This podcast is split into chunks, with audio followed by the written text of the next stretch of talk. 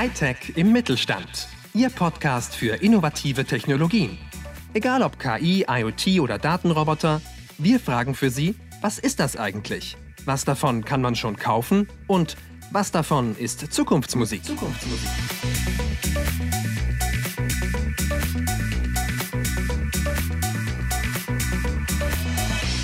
Liebe Hörerinnen und Hörer, wir, das sind wieder einmal meine Kollegen Julia Rettig und ich, Ute Juschkus. Wir begrüßen Sie sehr herzlich zu einer neuen Folge aus der RKW-Podcast-Reihe Hightech im Mittelstand. Unser Thema ist heute Virtual Reality und Mixed Reality. Viele von Ihnen wissen vielleicht schon, das ist irgendwas mit Datenbrillen. Aber was müssen Sie als Entscheiderinnen und Entscheider in KMU darüber wissen? Diese und viele weitere Fragen kann uns unser heutiger Gast Christian Klerner beantworten. Christian Klerner ist Innovation Coach bei dem Unternehmen Inclusify und wir freuen uns sehr, ihn heute bei uns begrüßen und ihm Löcher in den Bauch fragen zu dürfen. Herzlich willkommen, Herr Klerner. Hallo zusammen. Vielen Dank für die Einladung.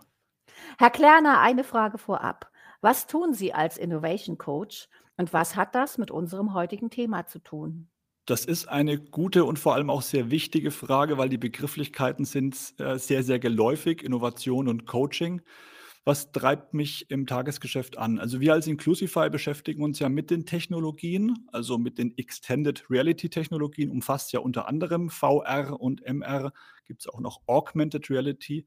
Aber Technologie ist das eine. Also was kann Technologie leisten, ist die große Frage. Wir sagen nur dann etwas Nachhaltiges, wenn ich Menschen, die es betrifft, mitnehme. Sprich also ihre Bedürfnisse verstehe und sie auch dabei begleite, wenn sie mit den neuen Technologien hantieren. Und das ist mein Tagesgeschäft. Also sprich, bevor wir mit Technologien und Möglichkeiten um uns werfen, erstmal die Menschen abzuholen. Also ich bin der mit der Fahne, wo Mensch draufsteht. Menschzentrierung, die wedel ich ganz wild und dann werde ich meistens erhört und dann legen wir los im Projekt. Super, vielen Dank nochmal für die Vorstellung. Und ich als Mensch wäre jetzt erstmal neugierig, was ist eigentlich genau der Unterschied zwischen Mixed und Virtual Reality und Augmented Reality habe ich auch noch gehört. Können Sie uns da vielleicht erst nochmal abholen? Wir können das nacheinander beleuchten, weil dann wird es auch, wird's auch sehr deutlich, wo die Unterschiede liegen. Ich glaube, oder vielmehr mir begegnet es in vielen Gesprächen, dass VR noch am bekanntesten ist, weil die virtuelle Realität vor Jahren schon sehr präsent war auf Computerspiele messen. Das heißt, ich setze mir so eine Brille auf, das kann aber auch ein Smartphone sein, was ich in so eine Halterung reinstecke, die ich mir dann auf den Kopf setze und werde praktisch ähm, oder schotte mich ab in eine virtuelle Umgebung sehe nichts mehr von meiner Umgebung drumherum und habe praktisch ausschließlich virtuelle Informationen, äh, virtuelle Umgebungen vor mir, in denen ich mich bewegen kann, also einen virtuellen Raum, durch den ich gehen kann. Ich bleibe aber weiterhin physisch im Raum stehen und das ist schon die erste Herausforderung, weil wenn Sie eine Achterbahnfahrt machen in der virtuellen Realität, also sprich sich vor Ihrem Auge eine Achterbahnfahrt abspielt, Sie aber dabei im Raum stehen bleiben, kann das ganz schön herausfordernd für Körper und Geist sein. Und ähm, man hat sich eben Gedanken gemacht, wie können wir denn vielleicht das Beste aus beiden Welten zusammenbringen? Sprich also die physische Umgebung weiterhin, auch mit den Informationen, die ich vielleicht brauche, die ich sehen sollte, vor mir zu behalten und anzureichern. Also augmented, erweiterte Realität. Das heißt, bei der Technologie ist es so, dass ich, kann ich mit Smartphone, Tablet, aber auch der Brille konsumieren, weiterhin, wie wenn ich meine Kamera-App am Smartphone öffnen würde, die Realität vor mir sehe und mir praktisch Informationen eingespielt werden. Bestes Beispiel, und das ist wirklich weit verbreitet, zumindest mal vom Kennen, Pokémon Go. Das heißt also, ich bin durch den Park gelaufen, habe den Park weiterhin gesehen und die Pokémons saßen plötzlich vor mir unterm Baum oder neben mir ähm, im, im Garten zu Hause. Ich kann mit den Informationen aber bedingt etwas anstellen. Also ich kann diese Informationen nicht greifen, ich kann sie nicht in irgendeiner Form wie ein physisches Objekt bewegen. Das geht ausschließlich bei Mixed Reality. Das ist praktisch die, wenn man so möchte, Endausbaustufe, weil bei der Technologie ist es mir auch möglich, geht zum Beispiel mit einer Datenbrille von Microsoft, die ist recht bekannt, HoloLens, dass ich dann eben nicht nur die Informationen vor mir sehe, sondern tatsächlich auch die Möglichkeit habe, diese Informationen zu greifen, zum Beispiel mal im klinischen Umfeld, wenn ich vor mir ein 3D-Objekt eingeblendet sehe von einem Herz als Arzt, dann kann ich mit diesem Objekt auch arbeiten. Ich kann es also größer ziehen, kleiner ziehen, ich kann drumherum gehen. Und das Ganze hat wirklich auch durchaus dann physikalische Eigenschaften. Bei einer Flasche zum Beispiel könnte ich die so entwickeln oder programmieren, dass wenn ich die Flasche greife oder loslasse, sie auch wirklich runterfällt und der Boden erkannt wird, sie also am Boden wiederum dann ankommt und weiß, dass dort ein Boden ist. Also das Objekt interagiert auch dann mit meiner Umgebung. Das ist dann der, der Effekt von Mixed Reality, also von kompletter virtueller Umgebung bis hin zu Verschmelzung. Deswegen heißt es ja auch Mixed Reality von der ja, physischen Umgebung oder der realen Umgebung mit ähm, digitalen Inhalten. Was ich jetzt noch nicht verstanden habe, die Augmented Reality. Vielleicht habe ich nicht genau aufgepasst, aber ich kann jetzt virtuell und mixed, aber augmented, den Unterschied zu den anderen beiden, den habe ich noch nicht auf dem Zettel. Wir spielen es gerade nochmal an der Kamera-App durch. Ich mache mhm. meine Kamera-App am Smartphone auf, nur fürs Verständnis. Dann sehe ich ja praktisch auf meinem Display das, wo ich entsprechend meine, mein Handy drauf richte. Also ich richte mein, mein Handy auf eine Wiese, dann sehe ich auf meinem Display die Wiese, die meine Kameralinse gerade einfängt praktisch.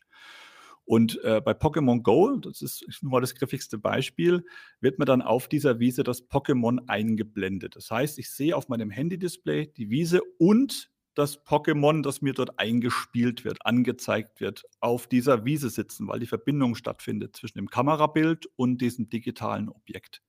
Ich kann aber mit dem Pokémon jetzt nicht direkt etwas, etwas anfangen. Ich kann es ich nicht anfassen, in Anführungsstrichen, oder nichts, äh, ich kann es nicht bewegen oder ähnliches damit anstellen.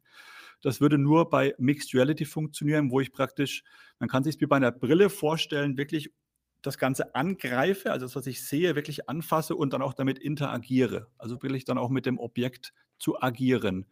Und ähm, das ist eben der kleine, aber feine Unterschied, der ehrlich gesagt häufig gar nicht so wirklich spürbar ist, gerade in industriellen Anwendungen, muss ich eben mhm. die Frage stellen, wann macht das für mich Sinn, dass ich mit diesem Objekt tatsächlich noch interagieren muss oder reicht mir die reine Einblendung, also sprich die Visualisierung des Objekts? Mhm.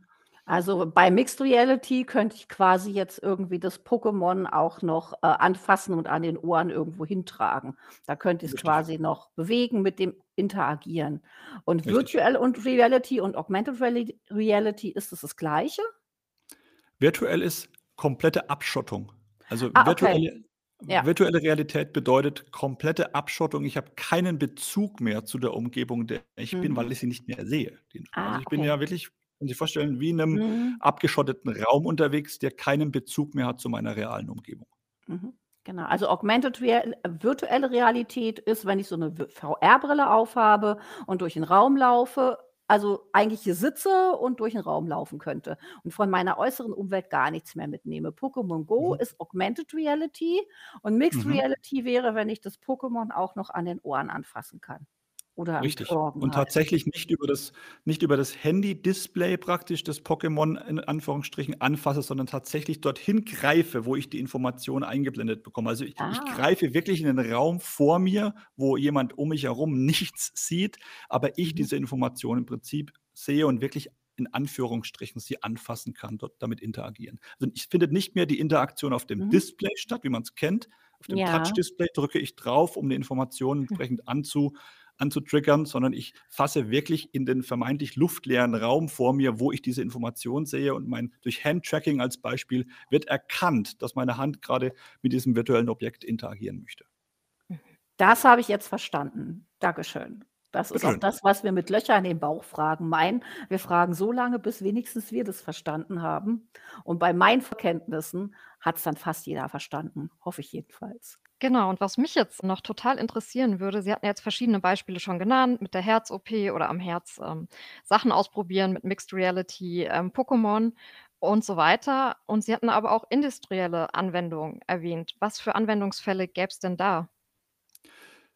Genau genommen entlang der kompletten Wertschöpfungskette, aber ich könnte mal zwei, drei Beispiele rausgreifen, die tatsächlich auch alltagstauglich sind, also die wirklich Anwendung finden. Weil ich glaube, das ist auch so ein bisschen unser Ansinnen im Podcast, ja auch verständlich zu machen, wo kann ich heute schon etwas damit anstellen, was mir eben wirklich unternehmerisch auch hilft.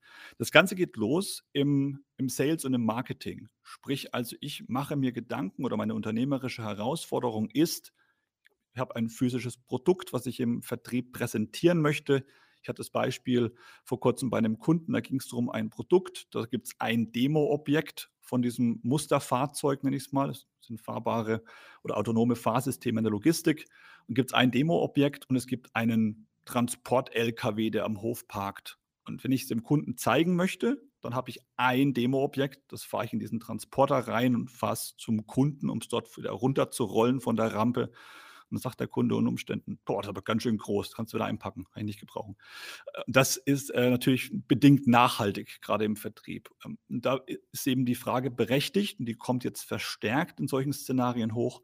Wie kann ich denn vielleicht mein Produkt dem Kunden möglichst authentisch präsentieren, vielleicht auch Funktionsumfang ähm, ja, vorführen, ohne es zwingend immer mit mir rumzuführen. Wir hatten auch Produkte äh, oder Kunden mit Produkten, die, wo Vertriebsmitarbeiter 70, 80 Kilo in dritten Stock Altbau getragen haben, um dem Arzt etwas in der Praxis zu zeigen, wie so ein Produkt aussehen könnte.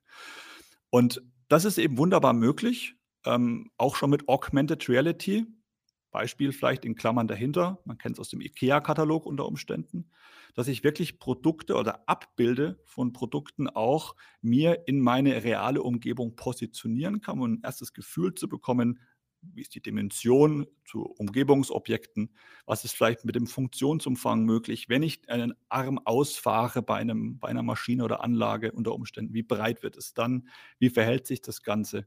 Und äh, bis hin zu, dass ich auch die Möglichkeit habe, Produktexplosionszeichnungen, also mit 3D-Objekten wirklich auch dann um Produktteile herumzugehen, Thema Mixed Reality, also wirklich auch zu interagieren mit dem Produkt. All das, ohne das Produkt wirklich physisch vor Ort zu haben, um Transportwege zu sparen, um Energiekosten zu sparen. Und ich sehe eine erhobene Hand. Gerne. Genau, eine kurze Zwischenfrage. Ich habe das Wort Produktexplosionszeichnungen gehört.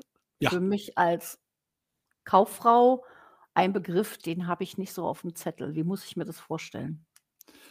Wenn ich mir jetzt vorstelle, dass ich ein Produkt vor mir habe, eine kleine Maschine, die zusammengebaut ist, dann kann ich ja im ersten Moment nicht das Innenleben sehen. Tue mir vielleicht schwer, wie bestimmte Bauteile im Detail aussehen, weil ja bereits verschraubt, zusammengesteckt. Und ähm, bei Explosionszeichnungen, also auf Papier oder auch am Rechner, ist es so, dass eben das Produkt dann wortwörtlich in Explosion, also in Einzelteilen, Einzelbestandteile aufgesplittet wird, dass ich eben mir einzelne Teile anschauen kann und einen Bezug habe, wie die zusammengehören. Wo sind dann Verschraubungen notwendig und so weiter. Und das wäre natürlich auch in einem 3D- oder dreidimensionellen Raum möglich, dass ich sage, ich bringe dieses Produkt dir einmal mit, dass du es dir anschauen kannst, in Augmented Reality zusammengesteckt, wie es tatsächlich fertig aussieht.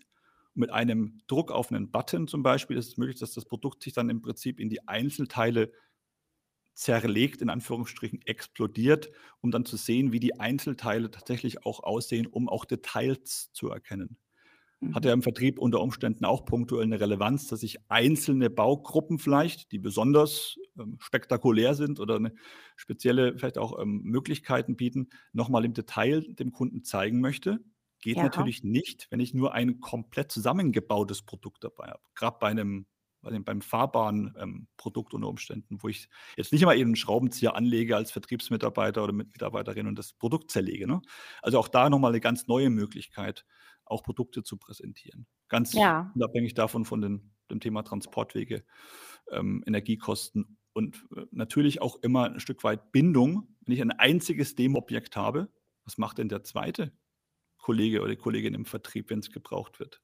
Also ist es, ich kann erst morgen kommen, heute hat es der Klaus schon mit dabei oder die Petra. Mhm. Wie, was macht das für eine Wirkung oder hat es für eine Wirkung auf meinen Interessenten, wenn ich äh, sage, ich habe nur, ich kann dir ein Produkt zeigen, aber das ist drei Wochen ausgebucht, ist gerade nicht da. All das sind so Herausforderungen, wo eben Augmented und Mixed Reality eine Lösung schon nicht nur sein können, sondern sind. Das wird eingesetzt im, im Sales und Marketing.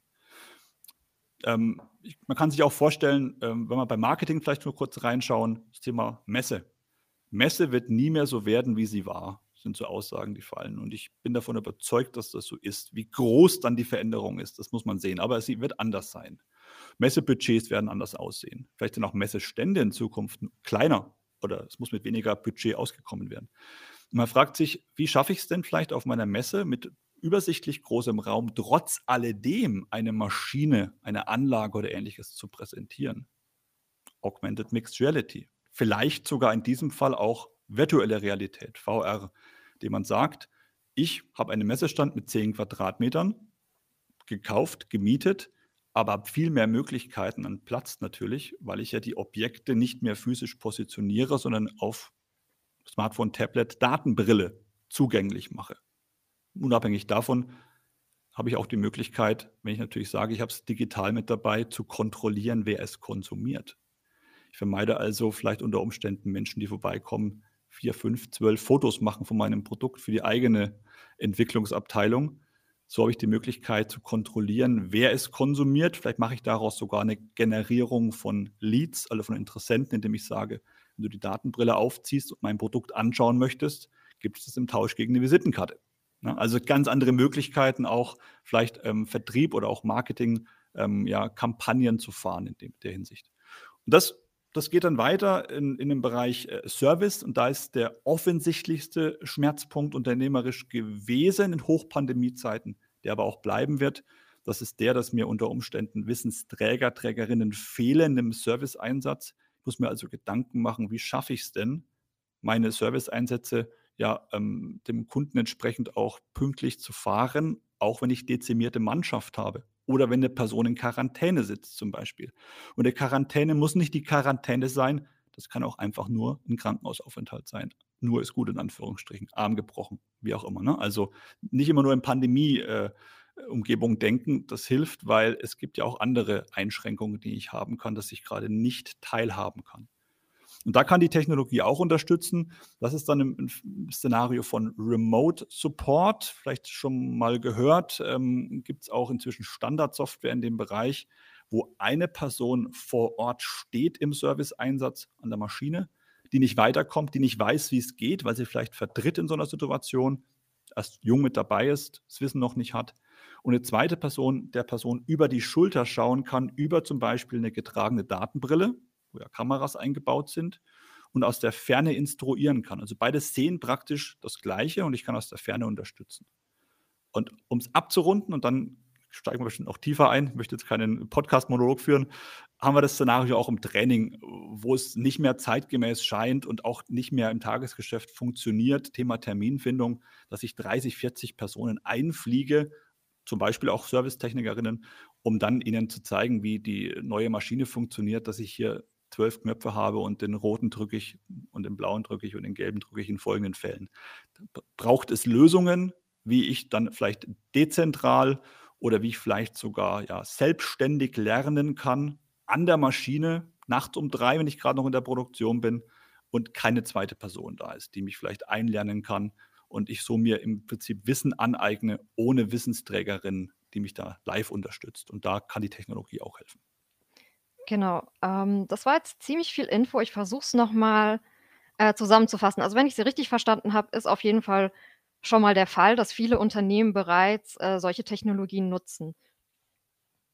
Absolut. Also gerade jetzt, also das ähm, häufigste Szenario, was uns in der Industrie begegnet, das häufigste, weil eben auch vermeintlich der unternehmerische Schmerz am größten ist, ist das Thema Remote Service Unterstützung. Ich möchte mhm. das Gleiche sehen wie die Person, die vor Ort steht, um ihr, ihr bestmögliche Informationen zuzuspielen, sie zu unterstützen, ein Problem zu lösen. Ja. Genau, weil wir fragen ja gern, kann man das eigentlich schon kaufen? Und äh, genau, also offensichtlich kann man schon Lösungen und Technologien kaufen und dafür hatten Sie jetzt auch ganz viele Anwendungsfälle ähm, ähm, erklärt. Ich versuche die einfach nochmal zusammenzufassen. Wir hatten ja sowas gehört wie Pokémon Go zum Beispiel, was jetzt eher äh, ja ein Produkt ist, wo man es einsetzen kann, ähm, eben die Servicearbeiten und Wartung, ähm, Sales, Marketing, Vertrieb, Trainings. Und jetzt bin ich mir nicht sicher, ob ich was vergessen habe. Das war, war mal auf jeden Fall das, was ich genannt hatte und die häufig sind auch die häufigsten Szenarien, die uns begegnen. Es gibt viele, viele mehr und da bekommt mein Job so ein Stück die Daseinsberechtigung, das mit dem Kunden gemeinsam oder Unternehmen herauszuarbeiten. Wo endet Spielerei und wo beginnt wirklich tatsächlich unternehmerischer Nutzen. Und das ist durchaus auch ähm, häufig die größere Herausforderung, als Hard- und Software einzukaufen. Gerade Hardware ist, ist, ist existent. Ich meine, ich kann mit dem Smartphone zum Teil auch die Technologie ja nutzen. Hm, Wenn es so viele verschiedene Anwendungsmöglichkeiten gibt, frage ich mich, gibt es Unternehmen, für die diese Technologien besonders interessant sind? Oder ist es eigentlich was, was sich jedes Unternehmen mal angucken sollte? Angucken, also ich meine, dass es nahezu in jedem Unternehmen Ansätze geben kann. Die Frage ist nur, wie groß ist der Nutzen? Ich glaube, das muss man sich ganz offen auch dann vor Augen halten. Das zahlt ein bisschen auf den Satz davor, in den ich gerade gesagt habe, äh, wo beginnt dann auch der Nutzen tatsächlich spürbar in Relation zu dem, was ich an Aufwand betreibe, um es einzuführen. Aber wo wir eben merken, das sind zwei Punkte, wo, wo angesetzt werden ähm, sollte, weil es tatsächlich wirklich auch ähm, sag mal, auf ein ganz großes Thema einzahlt, Wissenstransfer im Unternehmen. Also ich, gerade in der, im Maschinenanlagenbau spürt man es ganz deutlich. Ich, wenn ich verstanden habe, und das ist nun mal bei einem Großteil der Firmen so, dass mir im Service die Menschen ausgehen. Also die Älteren verschwinden mit dem Aktenkoffer und mit viel Wissen im Kopf in den Ruhestand und es kommt bedingt Nachwuchs nach. Da muss ich mir Gedanken machen. Ich brauche irgendwo Werkzeuge, die es mir ermöglichen, das Wissen noch mitzunehmen von Leuten, die vielleicht in absehbarer Zeit gehen oder jungen Menschen einen attraktiven Arbeitsplatz zu bieten, wo das Wissen bestmöglich bereitgestellt wird. Also auch vor allem Wissen, das ich konsumieren kann, wenn ich vielleicht mal wirklich nachts um drei in Brasilien beim Kunden an der Maschine stehe. Also wie kann ich dann wirklich auch Unterstützung erfahren? Wie ist das möglich? Und das sind Themen, die gerade Maschinenanlagenbau oder generell mal die Industrie umtreiben. Da ist es tatsächlich angekommen. Ist auch keine Zukunftstechnologie mehr. Ganz wichtig, auch im Wortschatz der Inclusify kommt das Wort bedingt vor. Es ist eigentlich eine Vergangenheitstechnologie, die jetzt äh, auch noch oder noch mehr Nutzen stiften kann. Mhm. Und grundsätzlich, was Sales Marketing betrifft, glaube ich, ist nahezu selbsterklärend, wo ein haptisches Produkt existiert, gerade ein Produkt mit einer, einer gewissen Dimension unter Umständen, was präsentiert werden soll, ist die Technologie auch sehr, sehr hilfreich. Ich habe jetzt schon ein paar Mal das Wort Wissen gehört. Wie kommt denn das Wissen in die mixte Realität? Die Frage ist wichtig. Die kommt bei jedem Workshop. Und das ist extrem wichtig, weil man muss sich das so vorstellen. Es gibt ja generell mal zwei Möglichkeiten, Wissen zu transferieren. Die eine Möglichkeit ist live. Wir tauschen uns gerade aus. Wir betreiben gerade hier im Podcast live Wissenstransfer. Ich versuche so ein bisschen das, was ich mir gemerkt habe die letzten Jahre, auf die Tonspur zu bringen und transferiere dieses, dieses Wissen live. Das geht im Tagesgeschäft, wie erwähnt, eine Person hat ein Problem vor der Maschine, zweite Person transferiert live ihr Wissen. Du, ich sehe gerade, Peter, du hast die Datenbrille auf, ich sehe gerade, du hast hier links unten ist ein Kabel locker, ich markiere es dir gerade mal, schau mal, ob das, ob das ordentlich so steckt. Ich schicke dir mal gerade einen Plan rüber, hier, live. Da kommt praktisch das Wissen mehr oder weniger nicht aus der Brille oder es wird über die Brille transferiert, aber es kommt aus Köpfen von Menschen live, Person 1 zu Person 2. Da brauche ich also bedingt Content in Anführungsstrichen zu produzieren. Das ist einfach nur ähm, ja, Wissen weitergeben. Herausfordernd wird es dann und dann wird es auch tatsächlich ähm, dahingehend äh, Neuland, dass zum Teil auch die T Daten erst entstehen müssen, wenn ich das Ganze bereitstellen möchte, dass also keine zweite Person notwendig ist. Wenn ich also die Erwartungshaltung habe, ich möchte eine Schritt-für-Schritt-Anleitung an einer Maschine so verankern, positionieren, dass ich ohne zweite Person, zum Beispiel ziehe ich mir eine Datenbrille auf, die Maschine wird erkannt, mir wird an der Maschine mit einer Schritt-für-Schritt-Anleitung, wenn bestimmte Bauteile auch farblich gekennzeichnet, das sehe ich durch mein, durch mein Sichtfeld der Datenbrille, da muss natürlich entsprechend Inhalt erarbeitet werden dann wird es herausfordernder. Es wird lange nicht unmöglich, es wird einfach nur herausfordernder. Und da werden aber die Firmen auch hellhöriger. Gerade im Mittelstand ist das Thema nicht mehr unüblich, dass ich eine Trainingsabteilung habe. Es gibt auch Firmen, die haben eigene Akademien, wo sie wirklich sich ausschließlich damit beschäftigen, wie sie Wissen aus Köpfen und Wissen aus Systemen zusammenbringen. Und das braucht natürlich dann auch eine, eine Softwarelösung, sage ich mal. Es braucht eine, eine Plattform, die wie so eine Drehscheibe agiert, wo das Wissen abgezapft wird, zum Beispiel aus einer Wissensdatenbank, die existiert, aus einem ERP-System, aus einem CRM-System und bereitgestellt wird für die Mixed Reality, für die Datenbrille. Also diese Plattform, diese Zwischenstufe, die braucht es. Also ich brauche einen Softwarebaustein, der mir das ermöglicht, dass ich eine Information, wie wir sagen, asynchron, also ohne zweite Person konsumieren kann. In Klammern, damit beschäftigen wir uns als Inclusify mit so einer, mit dieser Plattformlösung. Also sich damit auseinandersetzen, wie kommt denn die Information auf die Brille oder auf das Smartphone, Tablet, heißt, ich brauche diesen Knotenpunkt, der mir praktisch Daten zusammenzieht und dann bereitstellt. Und vielleicht noch eine, ein ergänzender Satz, weil die Frage auch dann in dem Kontext kommt, woher weiß denn zum Beispiel das Smartphone, Tablet oder auch die Brille, wann sie welche Information bereitstellen soll? Also woher weiß denn jetzt, ähm, wenn ich eine Brille aufziehe, Nacht um drei in Brasilien vor einer Maschine, woher weiß denn vielleicht jetzt die, die, die Brille entsprechend, welche Informationen jetzt gebraucht wird? Gibt es verschiedene Möglichkeiten, indem ich mich für eine Erkennungsart entscheiden muss, irgendwann im Laufe meines Projektes? Erkennungsart heißt genau das. Wie bringe ich dem, dem Gerät bei, welche Information wann bereitgestellt werden muss? Eine Möglichkeit, nur um es mal exemplarisch mitzugeben, kann auch, weil inzwischen sehr, sehr bekannt, der klassische QR-Code sein. Dass ich an bestimmten Elementen oder Bauteilen QR-Codes habe, die mir dann Informationen ausgeben. Und wenn jemand sich damit schon beschäftigt hat, wird er sagen, ich kann doch keine 98 QR-Codes auf die Maschine kleben. Natürlich ist das nicht immer die Lösung. Es kann aber eine Möglichkeit sein, um Informationen bereitzustellen. Ich stelle mir gerade vor, ich bin irgendwie ein Mittelständler und finde das total spannend, was ich hier höre im Podcast aber überlege dann, okay, ich brauche jetzt jemanden, der mir hilft, meinen Anwendungsfall herauszuarbeiten, mir vielleicht hilft, die richtige Hardware zu finden. Und dann brauche ich ja jemanden vor allem für diesen komischen Content, den ich ja irgendwie ähm, zusammenstellen muss, der ja auch aktuell sein muss. Und da frage ich mich natürlich auch, brauche ich dann auch einen IT-Experten oder Expertin oder VR-Expertin und wo kriege ich den denn her? Das ist ja immer so die große Frage, äh, wenn es um diese Jobprofile geht und wie kann ich mich da eigentlich informieren und ist das auch eigentlich so viel Aufwand, wie es jetzt vielleicht gerade klingt? Ich komme ja ursprünglich mal aus dem, aus dem Sales-Bereich. Ich habe auch gelernt, dass man im Coaching, im Consulting sagt, das kommt darauf an.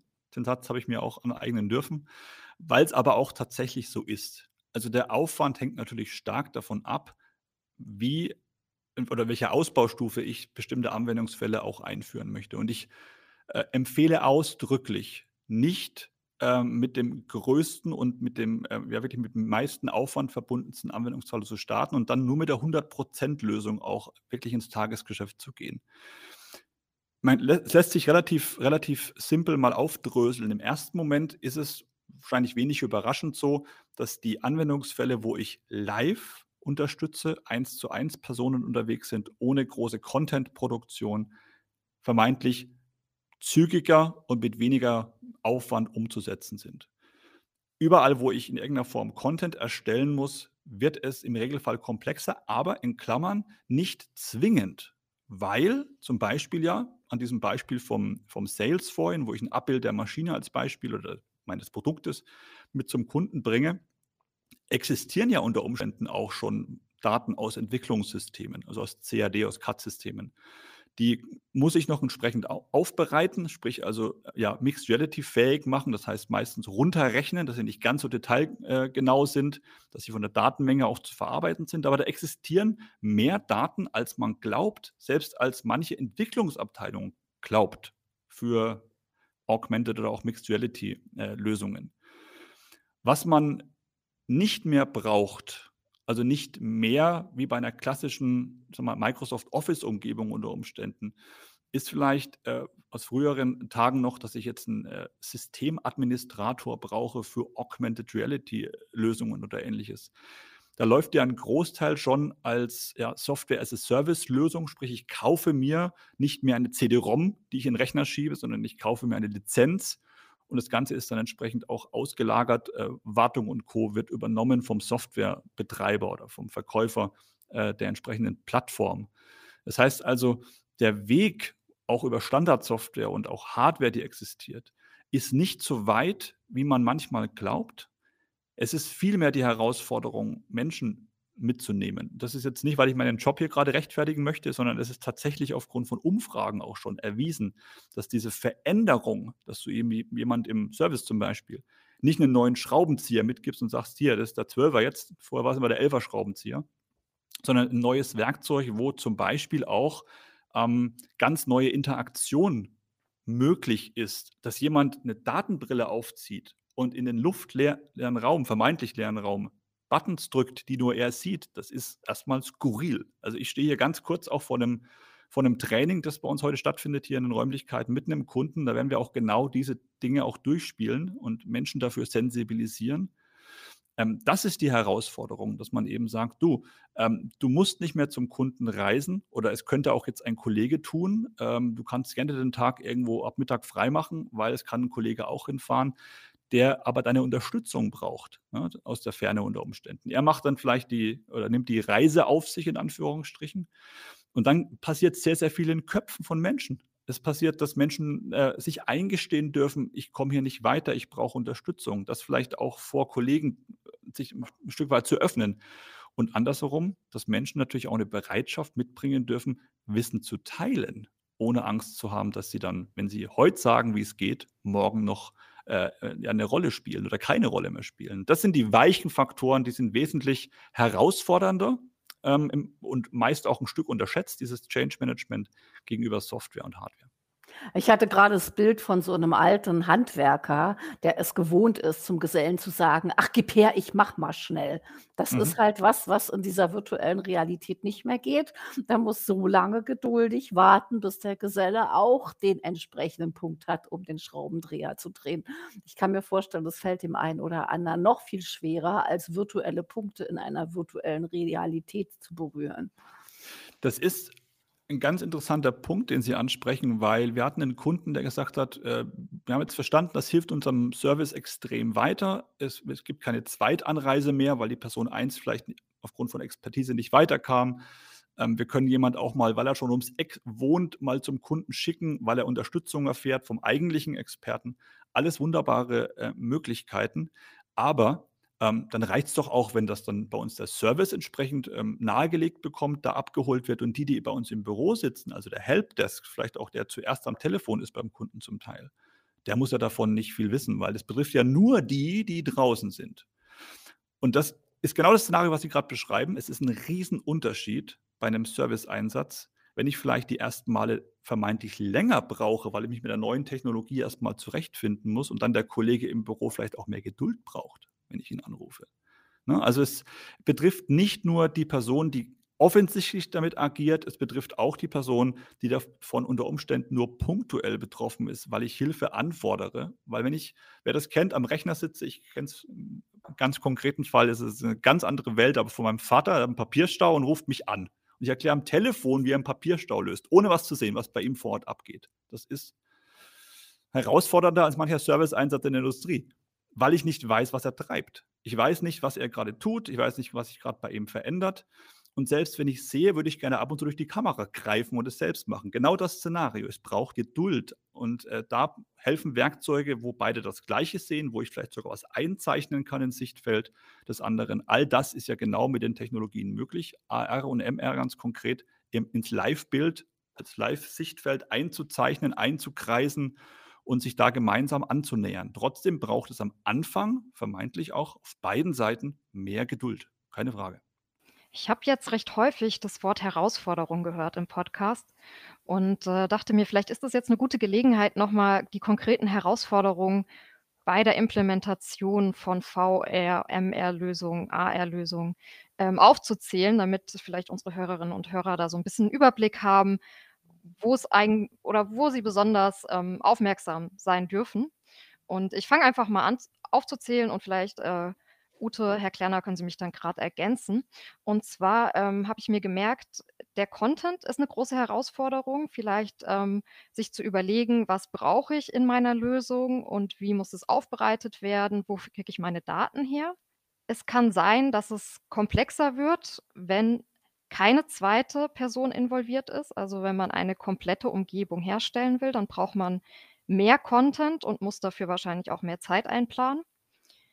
Dann habe ich verstanden, es ist eine sehr große Herausforderung, die Mitarbeiterinnen und Mitarbeiter mitzunehmen und äh, auch mehr Mitarbeiterinnen und Mitarbeiter als die, die direkt involviert sind.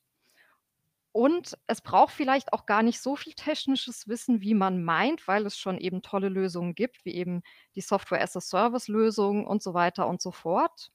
Ähm, ich habe auch verstanden, eigentlich ist der Einstieg recht einfach, wenn man anfängt, mit kleinen Lösungen zu arbeiten und sich nicht gleich ein großes Projekt vornimmt.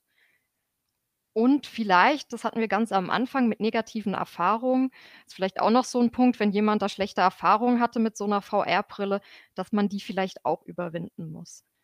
Genau, das wäre jetzt so das, was ich zusammengetragen habe. Was, ähm, könnte man da noch ergänzen? Auf jeden Fall einen Punkt, der noch zum Thema Vorbehalte passt.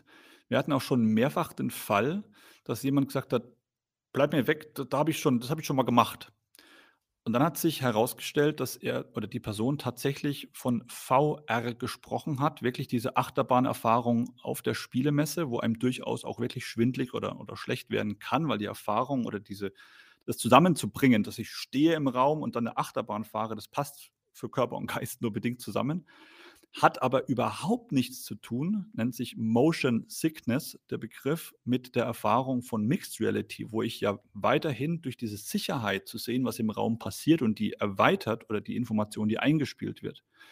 Und diesen Vorbehalt aufzulösen, eröffnet auch ganz neue Möglichkeiten, weil sie Menschen, die vermeintlich schon abgewunken haben, für sich gewinnen können.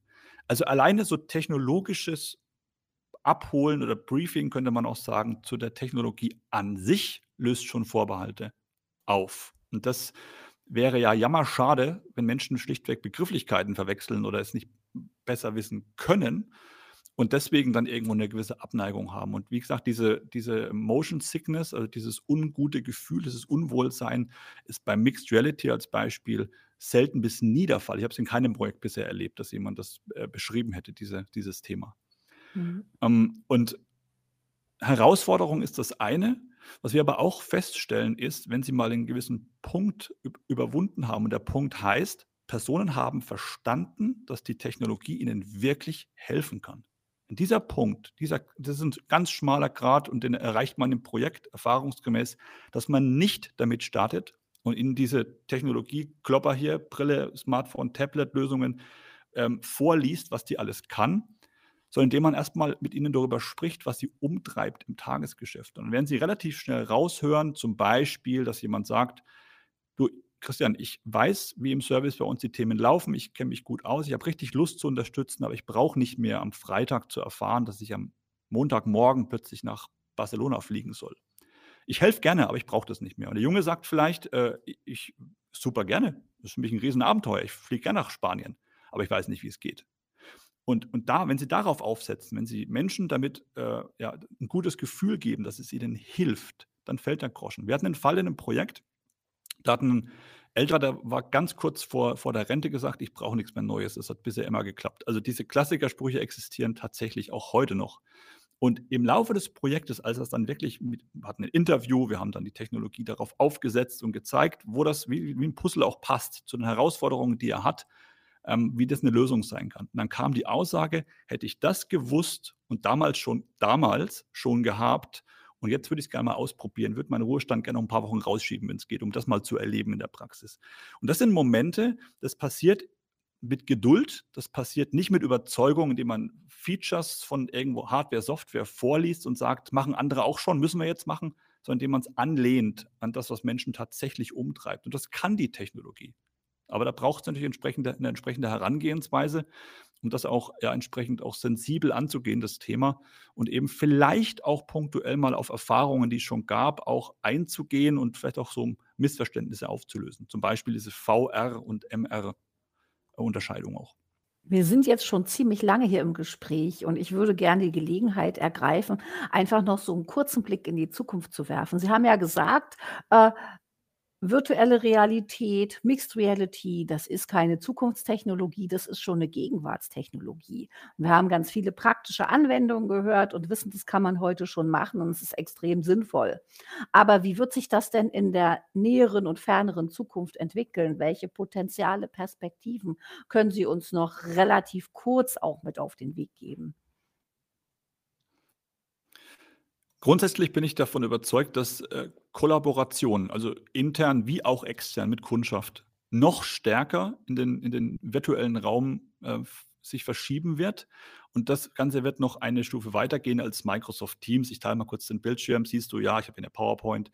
Es wird sich von einem 2D von einem 2D-Raum, von einem platten Laptop-Bildschirm noch weiterentwickeln in den wirklich virtuellen Raum. Insofern, ich meine, das ist ja Stichwort Metaverse und Co., ist jetzt ein ganz großes Buzzword, aber grundsätzlich mal wird das Ganze wirklich noch authentischer dreidimensional werden. Das geht heute. Microsoft Mesh, wenn es interessiert, gibt es bei YouTube auch ein sehr gutes Video dazu, wo das kurz und einfach erklärt ist, wo ich wirklich als zum Beispiel jemand, der ein Produkt präsentiert oder gemeinsam an einem Produkt entwickelt, ähm, mir entsprechend eine Datenbrille als Beispiel aufziehe und beide sehen auf ihrem Schreibtisch das gleiche 3D-Objekt, können da rumgehen, können es größer ziehen, können Bauteile markieren, können dran entwickeln. Und das ist natürlich ein ganz anderes Level, als auf dem platten Bildschirm zu schauen, wie eben Microsoft Teams. Es wird also die Weiterentwicklung, deswegen kommt ja auch aus dem Hause Microsoft, wird es sein in diese Richtung. Und Microsoft Mesh existiert.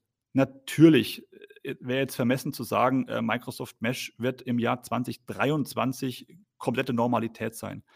Äh, fünf bis zehn Jahre wird es aus meiner persönlichen Sicht äh, noch dauern, bis das eine in Anführungsstrichen geläufige Art und Weise der Zusammenarbeit ist. Aber ich bin auch davon überzeugt, wenn die ganz großen neben Microsoft, Google, Apple und Co., die ja auch an Brillen arbeiten, dann wirklich in die Vollen gehen und das kann durchaus äh, oder wird mit hoher Wahrscheinlichkeit schon vorher passieren und das Ganze wird auch im persönlichen Alltag ankommen, dann geht das wesentlich steiler und wesentlich schneller vor allem auch vonstatten. Aber diese Verlagerung in den virtuellen Raum, das Thema ist, meine ich, gesetzt. Ja, dann bedanke ich mich ganz herzlich. Das war super spannend. Ich habe ganz viele Dinge in meinem Kopf sortieren können und ich habe mitgenommen, Mixed Reality ist gut für die Nachhaltigkeit. Es fahren nicht mehr so viele Leute irgendwelches Zeug hin und her, sich selbst oder die Technik.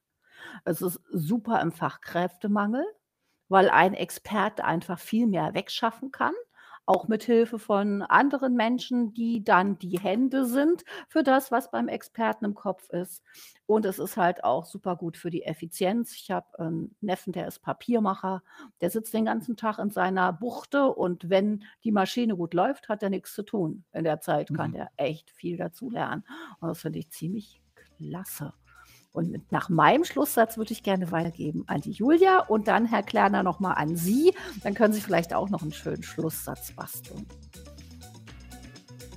Ja, danke Ute. Ich habe jetzt keinen schönen Schlusssatz gebastelt. Ich möchte mich ganz herzlich bedanken. Ich fand es sehr spannend und ich hoffe, dass unsere Hörerinnen und Hörer richtig Lust bekommen haben, sich mit dem Thema zu beschäftigen oder vielleicht sogar schon eine Idee haben, was sie sich mal angucken könnten, was so ein Anwendungsfall in ihrem Unternehmen sein könnte, wo auch die Mitarbeiterinnen und Mitarbeiter wirklich einen Mehrwert davon haben und Lust haben, das auszuprobieren. Ich habe nur einen ganz für mich ungewohnterweise kurzen Appell in, in der Hinsicht. Äh, gehen Sie es selbst an, bevor Ihre Kunden es erwarten.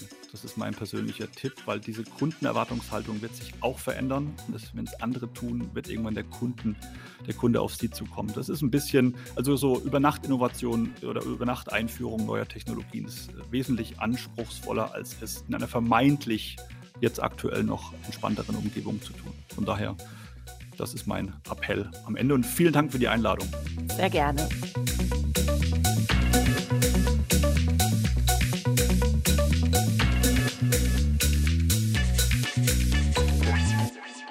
Sie haben Fragen, Anregungen oder Kritik? Dann schreiben Sie uns an podcast.rkw.de. Mehr von uns finden Sie auch auf unserer Website rkw-kompetenzzentrum.de und natürlich auf der Podcast-Plattform Ihres Vertrauens.